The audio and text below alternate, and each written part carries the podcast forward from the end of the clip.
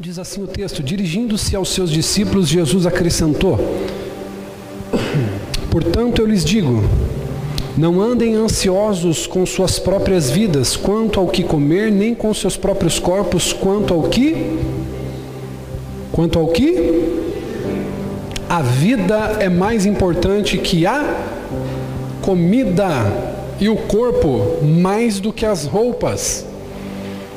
Observem os corvos, não semeiam nem colhem, nem têm armazém nem celeiros, contudo Deus os alimenta.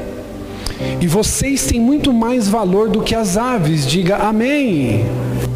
Quem de vocês, por mais que esteja ansioso, pode acrescentar uma hora que seja a sua vida? Diga, meu Deus. Isso aqui é Jesus que está falando, irmão. 26. Visto que vocês não podem sequer fazer uma coisa tão pequena, por que ficar ansioso com o restante? Observem como crescem os lírios, eles não trabalham e nem tecem. Contudo, eu lhes digo que nem Salomão, em todo o seu esplendor, se vestiu como um deles. Se Deus, veste assim a erva do campo, que hoje existe e amanhã lançada ao fogo é, quanto mais vestirá vocês, homens de pequena fé. Versículo 29, eu quero ler junto com você. Olha o que diz: Vamos contar aí até três e ler todos juntos, bem alto, bem forte. Olhe para cá para a gente ler bem juntinho. Um, dois, três.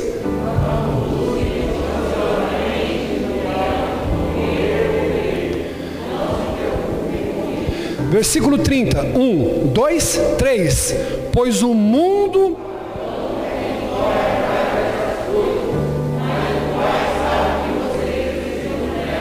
Bom, para estremecer o teto da igreja agora, nós vamos encerrar no 31. Um, dois, três.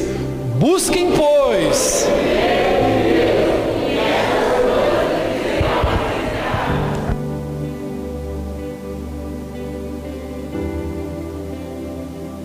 Aleluia! Já dá para ir para casa, irmão, com isso.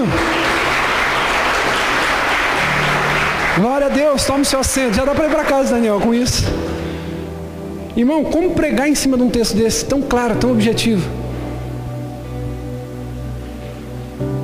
Meu Deus, que texto poderoso, irmão. A gente não deve se preocupar com essas coisas, porque são os pagãos que se preocupam com isso. Bispo, quem são os pagãos? Os pagãos são aqueles que não conhecem e não temem a Deus como a gente. Aleluias. Diga amém por esse texto, irmão. Tá sem o fundo aqui, filho. Se puder melhorar o fundo musical. Tá ótimo. Irmão, que texto poderoso que Jesus pregou aqui. Esse texto é muito poderoso. Jesus ele vai pregar, pastor Márcio, no seu sermão do monte há quase dois mil anos atrás. Diga comigo, dois mil anos atrás sobre um assunto que é moderno até hoje. Diga comigo, a ansiedade. Jesus ele prega 2020 anos atrás, Wesley, sobre um assunto que é atual. Cara, eu sei que você ama ver David Leonardo, Tiago Brunet, Pastor Cláudio Duarte. Eles são muito bacaninhos esses caras, mas ninguém se compara a Jesus, irmão. Como que há 2020 anos atrás diz assim, vocês estão andando ansioso por coisa que não tem sentido. Quem se preocupa com isso é quem não conhece o Deus que serve.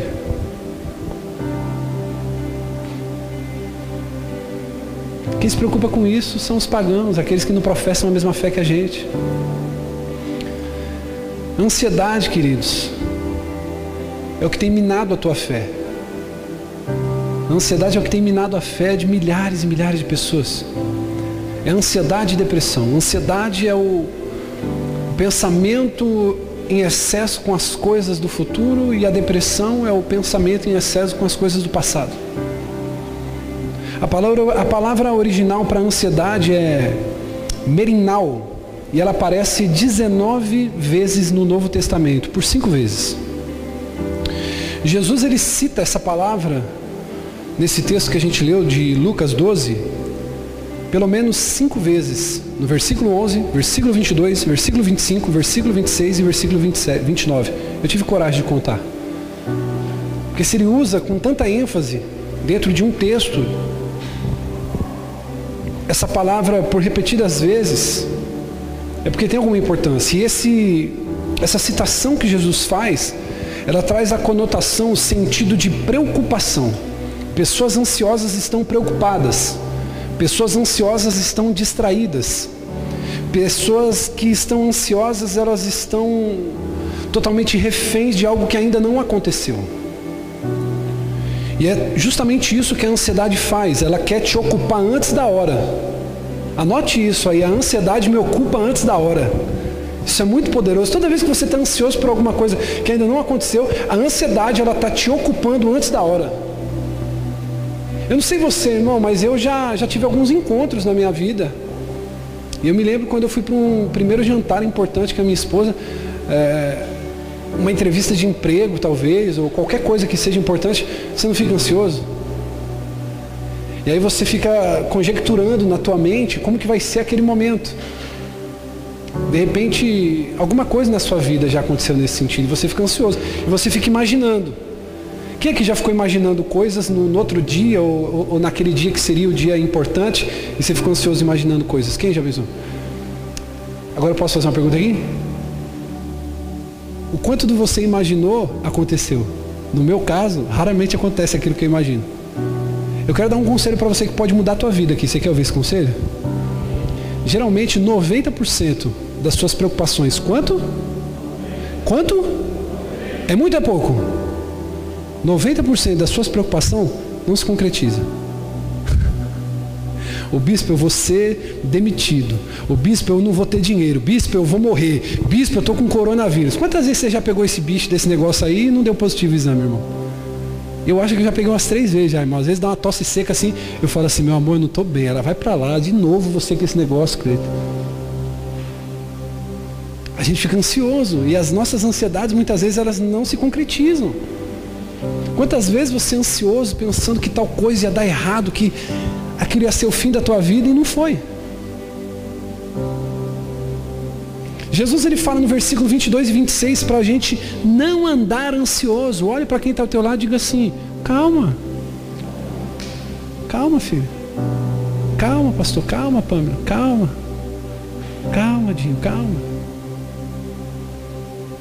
E depois ele diz que a gente não deve, no versículo 29, nos entregar às inquietações. Quando Jesus ele diz para a gente não andar ansioso e não se entregar, ele está ensinando a gente o quê? Que a ansiedade pode até vir sobre a gente, mas a gente não pode se deixar ser dominado por ela. De repente você está sem trabalhar e você recebe uma ligação para fazer uma entrevista. Vai vir aquela ansiedade boa, gostosa. Mas não pode ser dominado por ela, porque a ansiedade em excesso você pode queimar sua oportunidade no dia seguinte, sim ou não? Quantas vezes a gente já por uma ansiedade exacerbada queimou alguma oportunidade ou fez algo que não devia?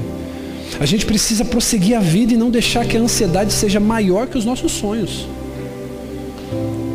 Agora, como que a gente pode utilizar a fé em tempos de medo? Um dos maiores vilões para a nossa fé é a ansiedade, que caracteriza também o medo. Ela vai ter na sua ponta ali um sinônimo. Então, como que eu posso, bispo, vencer a ansiedade? Você precisa conhecer a origem e o que provoca esse estar ansioso dentro de você. Você só vai conseguir enfrentar o inimigo e ser bem sucedido contra ele quando você souber quais ferramentas usá-la contra ele. Então você precisa conhecer. Quando a gente entende os motivos que nos deixam ansioso, os motivos que nos levam a ficar ansioso, a gente pode tratar na raiz do problema. Então a gente vai definir um destino e direcionar os nossos sentimentos. Agora o que eu quero dizer para você, redobre atenção por gentileza, é que não existe possibilidade de você não ser acometido pela ansiedade. Ela vai vir. Só que a diferença é que cada um de nós responde de algumas maneiras diferentes. Uns ficam ansiosos a ponto de, de ter que tomar alguma medicação para controlar a ansiedade. fica ansioso. Quantas pessoas, irmãos, estão passando por dificuldades porque estão com síndrome do pânico, com medo, ansiosos com tudo que está acontecendo, a pandemia global, é, uma desestrutura na economia de maneira mundial. E muitas pessoas hoje estão com medo. E isso é um perigo. Olha o que significa a ansiedade. Eu gosto sempre de trazer significado de algumas palavras e hoje não vai ser diferente. Porque a ansiedade ela pode trabalhar tanto na sua área é, emocional quanto na sua área física. Então a ansiedade ela significa um desconforto físico e psíquico. Né? Nós temos, por exemplo, algumas pessoas da igreja aqui que, que, que sofreram de ansiedade, e essa ansiedade, de repente, de uma maneira mais profunda, pode gerar espasmos, pode gerar dores musculares. Isso é comprovado, isso aí é um fato.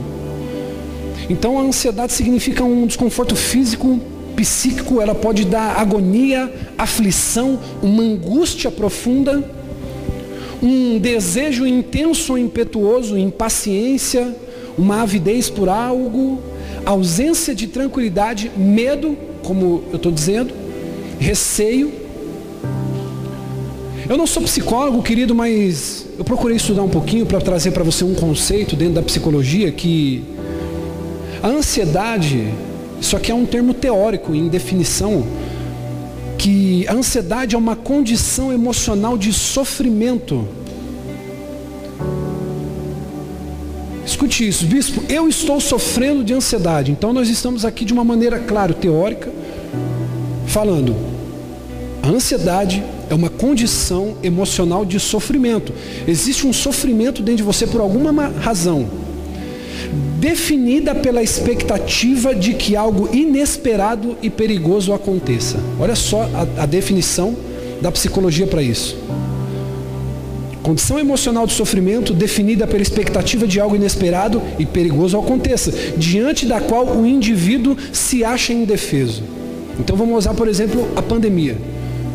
Nós não temos nenhuma defesa contra esse vírus. Não temos uma vacina. Aliás, já está muito né, avançado. Eu já li algumas reportagens que o Brasil adquiriu e comprou de Oxford 100 milhões de vacina. Vão chegar algumas em dezembro, outras em janeiro.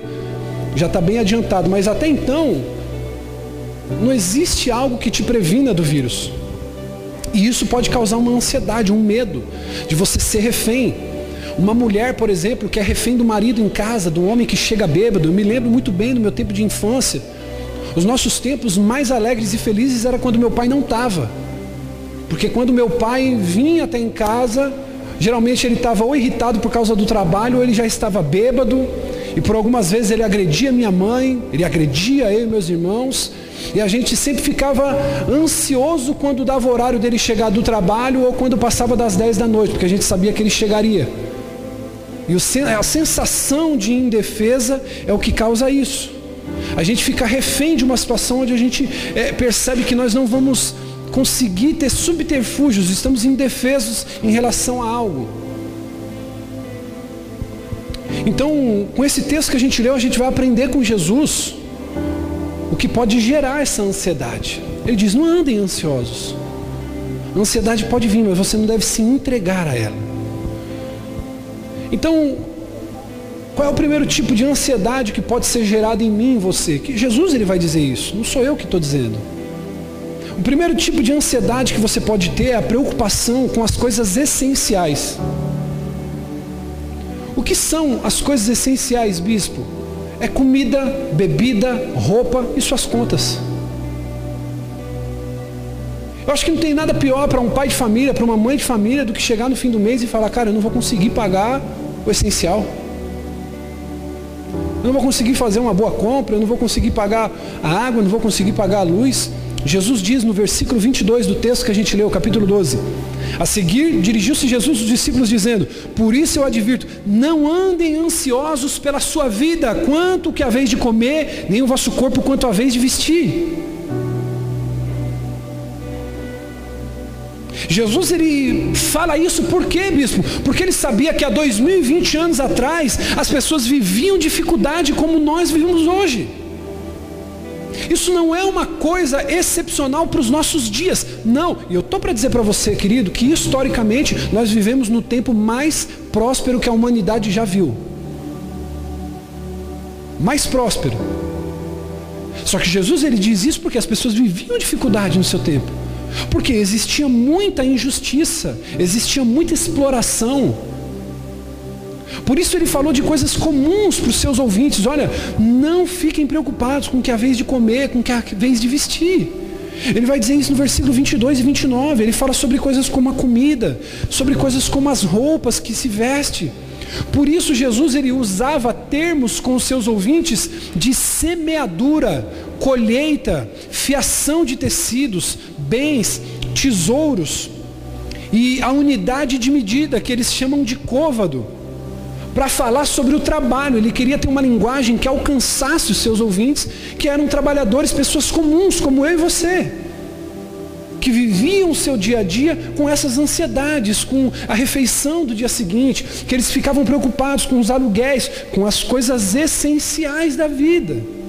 E esse é um dos motivos que causam a ansiedade em nossas vidas. Talvez você está aqui hoje e diz assim, bispo, as minhas contas atrasaram. E quantas famílias nós temos ministrado nesse tempo de pandemia, dizendo assim: calma.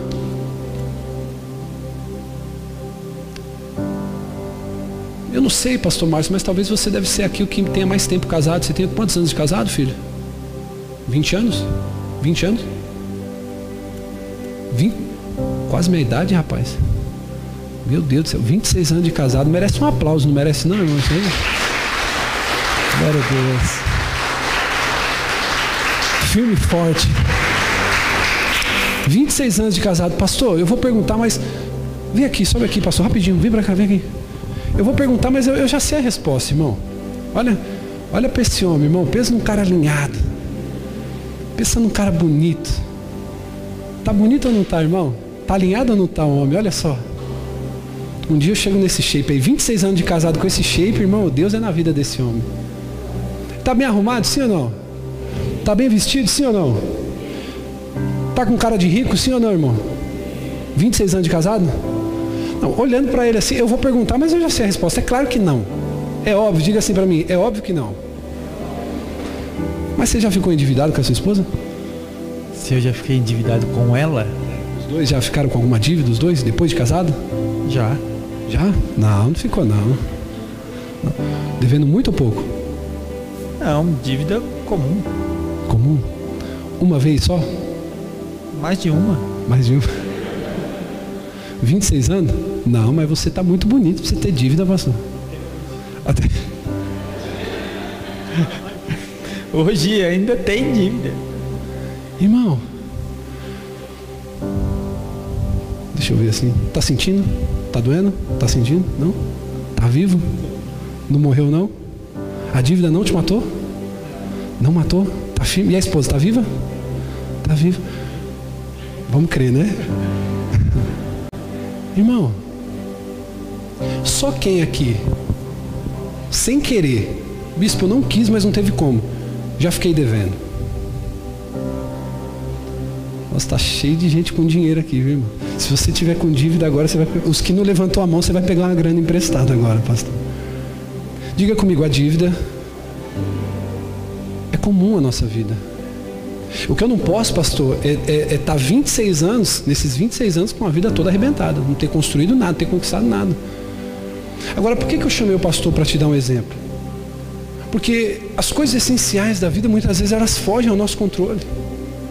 E a gente vai vivendo situações onde a gente não quer viver. 26 anos, mas está aqui, olha só, firme, forte, bem arrumado. Diga comigo assim: ele não morreu e diga assim: Eu também não vou morrer, porque Deus é comigo. Aplaude a Deus aí, irmão. Obrigado, pastor.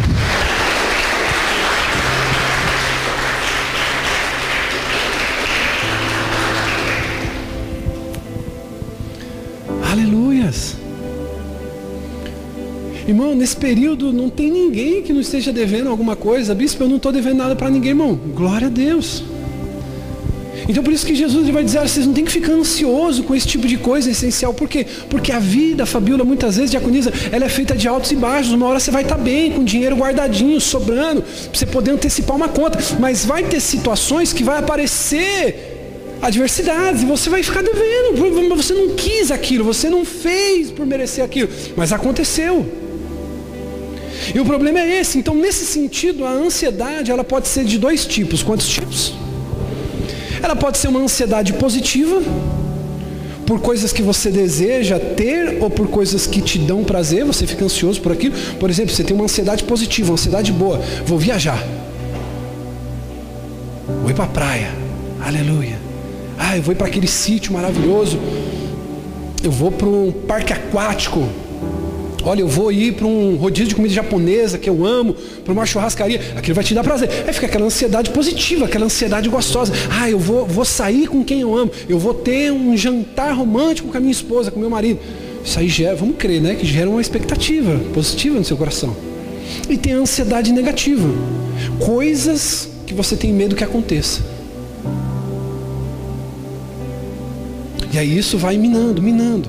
Mesmo a ansiedade positiva, ela pode te mover em direção ao que você deseja, mas ela pode se tornar uma frustração posterior para você. Me pergunte por quê, bispo?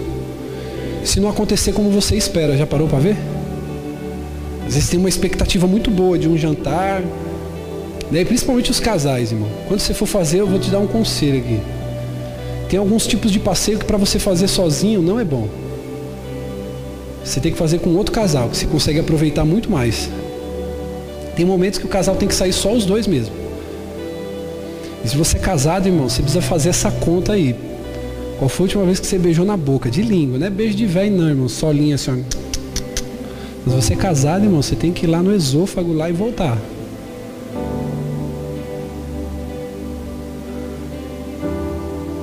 O bispo, tem criança aqui, não tem problema nenhum, irmão. Teu filho tem que ver você beijando tua esposa. Teu filho tem que ver você beijando seu marido. Eu não estou falando daqui de pornografia, tá?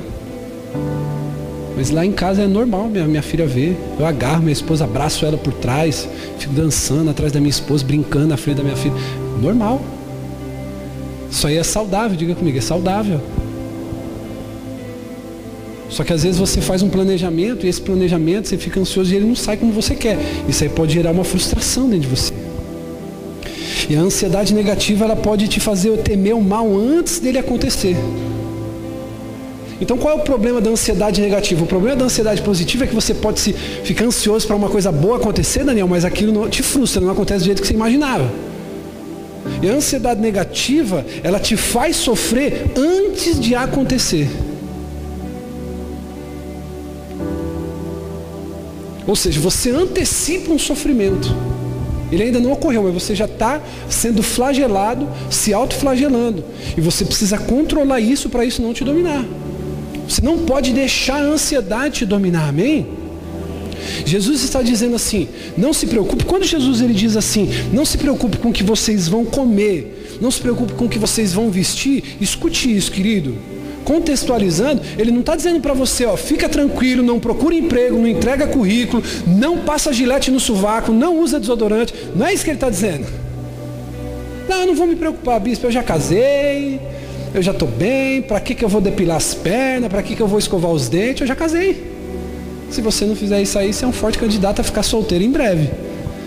O que ele está querendo dizer para você é o seguinte, que nem tudo vai estar no seu controle. E esse, Janaína, é o nosso problema. Muitas vezes nós queremos, filha, ter o controle de todas as coisas.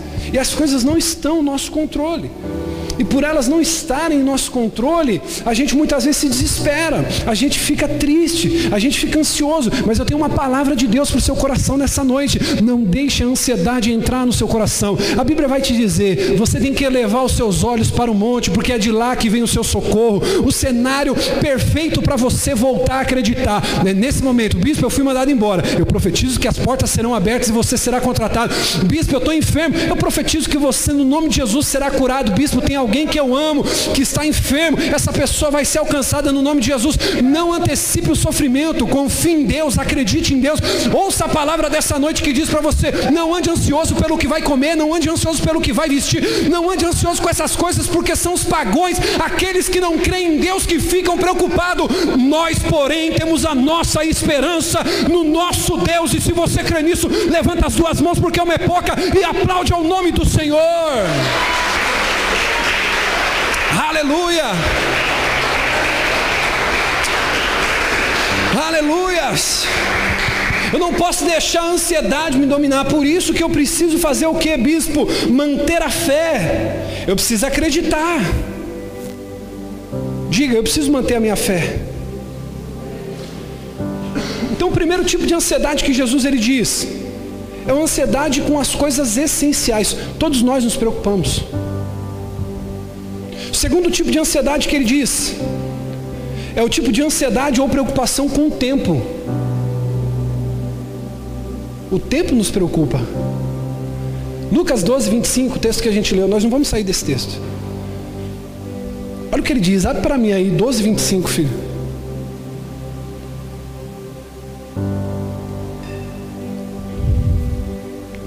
Quem de vocês, por mais que se preocupe, pode acrescentar uma? Pode acrescentar que seja uma a sua vida.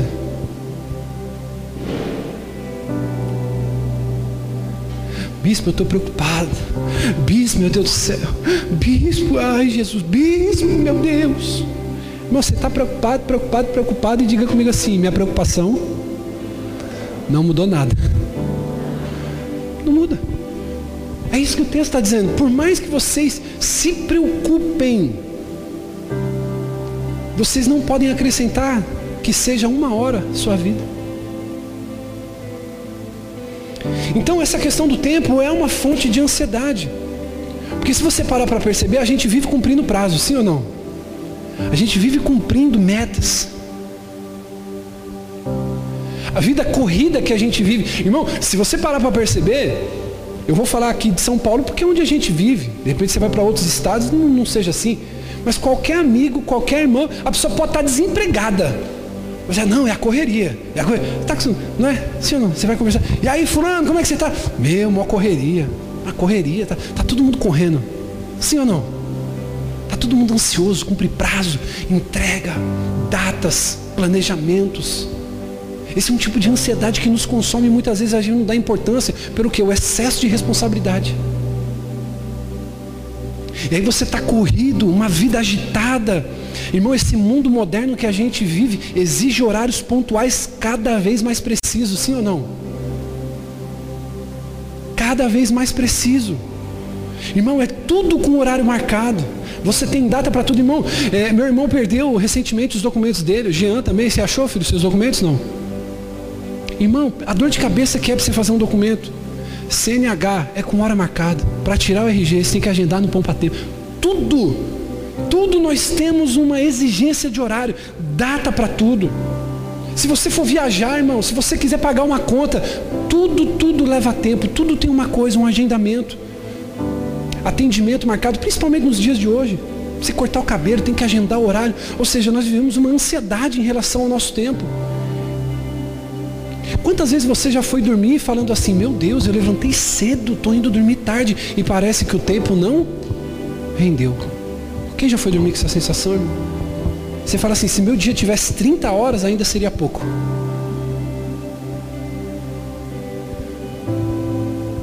Por isso, querido, muitas ansiedades estão relacionadas ao nosso tempo. A gente vive algumas ansiedades no, no, nos nossos dias hoje pela questão do tempo. E nesse sentido aqui do tempo, a ansiedade ela tem duas origens. Diga comigo, duas origens. Ansiedade do passado, ansiedade por causa de algumas coisas que aconteceram durante a sua vida e te causaram más lembranças. E você fica ansioso, talvez porque você sofreu um abuso, Talvez porque você trabalhou uma empresa e te, te puxaram o teu tapete, você foi enganado, você foi lesado, te, te, te, te roubaram quando você foi demitido, fraudaram suas contas e você perdeu mil, dois mil, três mil reais, eu não sei. E isso te causa uma, uma, uma, uma gama, uma, um mix de sentimentos dentro de você e te gera essa ansiedade. Aí você fala, poxa, se eu pudesse estar com aquele dinheiro na mão agora, eu poderia resolver várias coisas. Essa ansiedade negativa do passado. Então, nesse aspecto, duas origens de ansiedade, a do passado e a ansiedade do futuro. Preocupação com coisas que ainda vão acontecer. Tempo, tudo está corrido, tudo cronometrado. Só que se parar para perceber, irmão, o tempo não pertence a nós. a gente não consegue mudar a ordem natural das coisas. Nós precisamos entender que o problema muitas vezes, Diácono Wesley, está do nosso mal-estar, Dona Jane, na nossa arrogância, na nossa prepotência de achar que tudo vai estar no nosso controle. Sabe por que muitas vezes você sofre? Porque as coisas têm que ser exatamente do seu jeito. E Deus está falando assim: aquele que anda por fé entende que depende da graça de Deus. Irmão, quanto mais você se humilha diante dele, você aprende a agradecer. Poxa, não foi dessa vez. As pessoas que geralmente mais andam ansiosas, mais andam insatisfeitas, mais andam tristes, mais andam deprimidas, são aquelas que tudo está ruindo ao redor dela e ela está insatisfeita com tudo. Agora, aquela pessoa que se humilha diante de Deus, ela sempre está agradecendo, porque ela fala assim: Não, eu sei que eu não mereço que tudo dê certo para mim. E aquilo que vai acontecendo de bom, você entende como uma dádiva.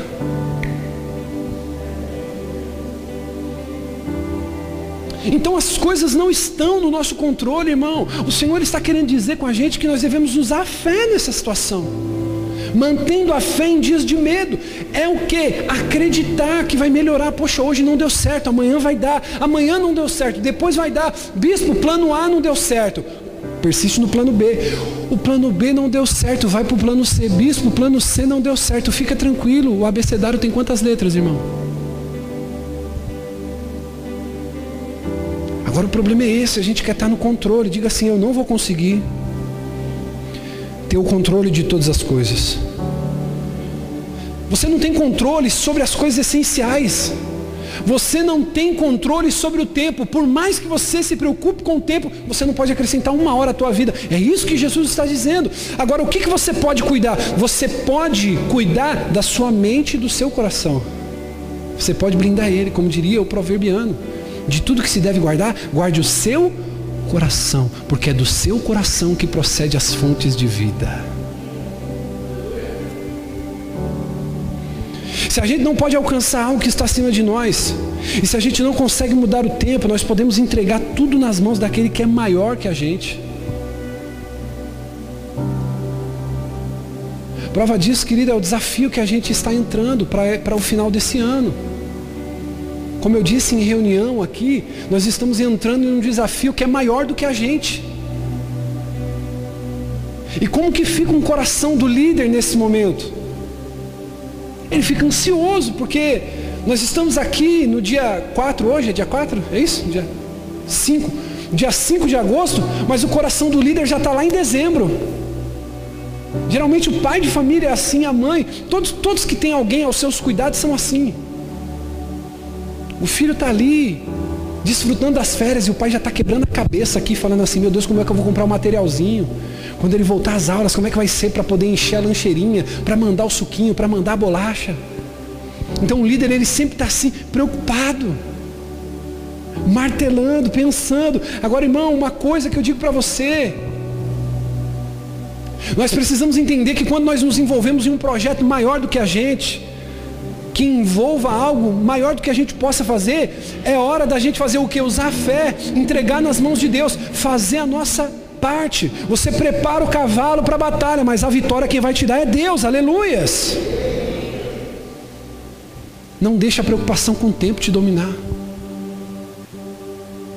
É isso que ele está dizendo.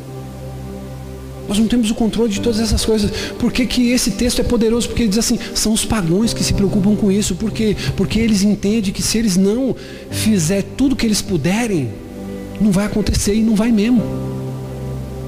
Tem momentos na sua vida, escute isso, eu tenho uma palavra profética para liberar aqui essa noite. Isso aqui é só para quem vai receber no seu espírito. Tem situações, bispo, que a pessoa que às vezes está do seu lado, que é um pagão, que não crê em Deus, que não confia, que não tem fé em Deus, ela vai dar tudo dela e você descansando nele vai obter o resultado que aquela pessoa fez de tudo para ter.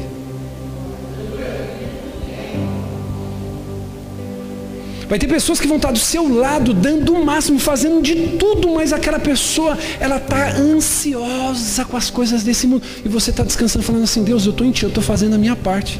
Como o salmista diria: Eu não me exercito em grandes assuntos e nem coisas altas demais para mim. Que ele coloca confiança em Deus. Amém? E para a gente poder encerrar, a terceira, A ansiedade que Jesus fala, a primeira, pelas coisas essenciais. A segunda, ansiedade pelo tempo, preocupação com o tempo. E o terceiro, a preocupação gerada por sentimentos. Lucas capítulo 12, versículo 26 diz assim: Se, portanto, nada podeis fazer quanto às coisas mínimas, por que andam ansiosos pelas coisas outras? Irmão, se você, pela sua ansiedade, não pode mudar nem as coisas pequenas, por que você se preocupa com coisas maiores? Eu preciso tomar cuidado com as minhas emoções. Diga isso, eu preciso tomar cuidado com as minhas emoções. Porque muitas vezes eu não entendo o porquê daquelas emoções. Eu não sei se já aconteceu com você. Mas será que um dia você já acordou pela manhã e de repente suas contas estavam pagas, você estava bem com o marido, sua família bem, saúde, as coisas caminhando, mas você por algum motivo estava com algum vazio dentro de você, com alguma aquela, aquele famoso ditado, eu estou com uma sensação ruim. Já passou por isso? A gente não sabe de onde vem. Muitas vezes a gente é bombardeado, por isso que o medo, a tristeza, a angústia, a raiva e muitos outros sentimentos pode alimentar ainda mais a ansiedade. E por isso que eu não posso alimentar sentimento de tristeza, sentimento de medo, sentimento de angústia, de raiva com os outros. Jesus nos ensina a nos render diante do impossível e confiar em Deus, para Ele fazer o que a gente não pode. Você precisa entender o que você pode fazer, você tem que fazer o seu melhor, o seu máximo. Aquilo que você não pode, é ali que Deus vai começar a trabalhar a partir daquele momento. Então você vai fazer até onde você puder. E faça com todas as forças, faça com esmero, faça com dedicação, faça com vontade. Deus, até aqui não tem como eu fazer mais, então está nas suas grandes e poderosas mãos. Aleluia.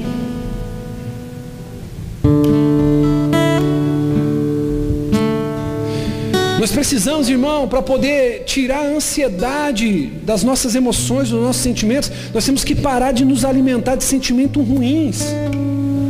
E temos que nos alimentar de sentimentos e emoções boas. Como isso? Bispo, eu sei que eu sou uma pessoa que sofre de ansiedade. Nós temos casos aqui de pessoas que sofrem de ansiedade. Eu conheço líderes, pastores que precisam muitas vezes se medicarem contra a ansiedade. E isso aí não é um demérito, não é o homem não ter fé, porque é normal, é muita responsabilidade, é muito compromisso. Quantas vezes, irmão, eu estou apacentando o coração de alguém, falando para a pessoa ter fé, acreditar e ficar bem, mas por dentro eu estou sendo muitas vezes corroído pela ansiedade com as coisas da minha vida. Agora o que nós precisamos fazer é parar de alimentar esses sentimentos ruins. Bispo, como? Por exemplo, irmão, se você, se você tem medo de, de, de pegar esse vírus, um exemplo eu vou dar aqui. Você não vai ficar assistindo TV o dia inteiro, porque só está passando isso. Você já parou para perceber que o que dá ibope para a TV é o medo? Qualquer notícia terrível dá ibope, por quê? Porque as pessoas elas parecem que gostam de se alimentar dessas coisas. Então você tem que parar de alimentar essas coisas. Existem palavras que vão gerar ansiedade em você. E o seu coração não pode estar sujeito a essas coisas. Você tem que evitar. Por isso que Efésios 6,14 vai dizer: se revista da couraça da justiça, para você poder blindar esse tipo de coisa e você resistir no dia mal, aleluias. O que é a couraça, bispo? A couraça é o que protege o soldado, como um símbolo de proteção emocional. Jesus ele nos faz um pedido. Ele diz para a gente, na sua parábola, na sua pregação, ele diz assim: Ei, observe, minha filha, as aves do céu. Jesus ele diz: Você está ansioso? Observe as aves no céu. Ei, observe as plantas. Quando ele diz para a gente observar as aves do céu, ele diz: O corvo ele não planta e não ajunta em celeiro. Sabe o que ele está dizendo? Quando você olha para um pássaro, o que, que te vem à mente? Liberdade. Ele está dizendo: Eu te criei para viver livre, sem amarra, sem viver preso, sem viver enclausurado. Eu te criei para a liberdade. É o que diz em João 8: Se o Filho vos libertar, verdadeiramente sereis livre. Seja livre nessa noite, não seja refém da ansiedade. Mantenha sua fé em tempos de medo e de crise. Ele diz: olha para as aves. Você já, irmão, quantos adolescentes que eu não vejo que desenha uma gaiolinha aberta com os passarinhos voando? Quantos já viu isso aqui? Isso aqui é comum no meio dos jovens. Principalmente uma tatuagem para mulher. Porque os pássaros, principalmente fora da gaiola, representam o que? Liberdade. Ele está dizendo assim: olha para as aves. Se elas nascem hoje, morrem amanhã, se o lírio do campo cresce hoje e morre amanhã, eles são muito mais simples do que você, você é muito mais importante. Seja livre. Aí ele diz assim: olhe para as flores, olhe para os lírios no campo. E o que, que ele quer nos fazer refletir quando ele diz olhe para os lírios do campo? É que às vezes a ansiedade está tirando de você, sabe o que? O olhar de você desfrutar da beleza da vida. Ah, meu irmão, deixa essa palavra entrar no teu coração essa noite, se coloque de pé. Eu quero dizer uma coisa para você, meu irmão. Muitas vezes o que Jesus estava querendo dizer, Alexandre, com aquela parábola, é dizendo o seguinte: olhe para as flores do campo. Irmão, não tem ninguém que não consiga olhar para flores e não enxergar a beleza da vida. Lembra quando você foi num sítio? Lembra quando você foi em um parque? Lembra quando você foi em contato com a natureza? Quando você viu pela primeira vez um mar na sua frente e você olhou para um lado era só água, para o outro só água. Pro... Jesus estava dizendo assim: Ei, ainda existe beleza na sua vida ainda existe beleza na tua vida, você ainda tem a tua família, você tem a tua casa, você tem os seus amigos, você ainda tem aquilo que Deus tem te dado, que é a beleza da vida. Aleluias. A gente precisa parar de ficar olhando para as coisas ruins que estão acontecendo. A gente precisa parar de, de olhar para as coisas pequenas que estão acontecendo. E a gente precisa contemplar a beleza de tudo aquilo que Deus tem criado e feito em nossas vidas. É tempo de você olhar com outro olhar para o teu marido, olhar com outro olhar para os seus filhos, para o teu trabalho. Comece a contemplar a beleza daquilo que Deus tem feito. Pare de ficar olhando para as coisas ruins que têm acontecido. Mantenha a fé em tempos de medo. Comece a reparar quando você pega o ônibus, quando você pega o trem, quando você entra no seu carro. Comece a reparar em pequenas árvores que você não repara. Comece a reparar nos animaizinhos que ainda restam nessa cidade grande. Comece a reparar muitas vezes na formiga aqui, na, naquela loucura do seu dia a dia. Você já quer sair matando dentro de casa. Comece a reparar na beleza das coisas pequenas que Deus tem feito na vida. Os sentimentos que você tem pode passar, mas a bênção de Deus vai permanecer sobre a sua vida, vai permanecer, vai permanecer. Você crê nisso, irmão? Você não pode deixar o sentimento ruim te dominar. E ele vai encerrar dizendo: os pagões é que se preocupam com essas coisas. Agora você não deve se preocupar. Por quê? Porque eu tenho uma palavra sobre a sua vida, meu filho. Buscai em primeiro lugar o reino de Deus e a sua justiça, e essas coisas serão acrescentadas sobre a sua vida. Você não vai ter que correr, é ela que vai correr atrás de você. O Senhor vai te prosperar, o Senhor vai te alcançar, Ele vai derramar chuva de bênção sobre a sua vida. Pode parar para ver, irmão. Aquele que corre atrás do vento, bispa, aquele que trabalha 10 horas, 12 horas, 15 horas, 18 horas, é aquele que o nome é trabalho, o sobrenome é hora extra e o terceiro nome é banco de hora. Essa pessoa trabalha, trabalha e não tem paz, mas a Bíblia diz no Salmo que o Senhor ele entrega e dá aos seus amados enquanto dormem. Alabaxai. Eu estou dizendo para você, meu irmão, que é tempo de voltar a acreditar. Busque o Senhor em primeiro lugar. Para de querer ficar ansioso correndo atrás de tudo isso, coloque Deus em primeiro lugar na tua vida. Buscai em primeiro lugar o reino de Deus e a sua justiça e as demais coisas. Bispo, que demais coisas? Tudo isso que a gente falou. As coisas essenciais, o tempo, as emoções, será acrescentada. Eu te desafio, meu irmão. Coloque essa ansiedade com as suas dívidas hoje diante de Deus e você vai ver. Vão te ligar para negociar, a condição vai ficar boa. Ele vai colocar uma situação na tua frente, vai aparecer alguém para te abençoar, as coisas vão começar. Agora, se você fica ansioso, ansioso, ansioso, ele vai dizer: louco! Do que adianta ganhar o mundo inteiro e perder a sua alma? Coloque hoje a tua vida diante dele, porque o seu pai sabe das suas necessidades. O seu pai sabe das suas necessidades. Ô bispo, por que, que a gente não faz a campanha da vitória? A campanha da bênção? Ô bispo, por que, que a gente não faz a campanha da vitória do milagre urgente? Deixa eu dizer uma coisa para você, se você é pai, se você é filho, eu nunca precisei que minha filha fizesse uma campanha para dizer, estou precisando de tênis novo. Minha filha nunca precisou ficar me incomodando dizendo: Pai, eu quero fazer a campanha, chegou a hora do almoço. Sabe por quê? Porque o pai sabe o que o filho precisa muito antes dele pedir. Eu quero dizer para você, como pai, irmão, minha filha nunca precisou falar, pai, meu tênis está ficando velho, eu preciso de outro. Quando eu estou percebendo, eu falo assim, ó, já está ficando velhinho, estou preparando algo novo. Eu estou dizendo para você, meu irmão, que Deus está preparando algo novo. Começa a descansar nele, começa a descansar no Senhor, começa a colocar a fé em prática em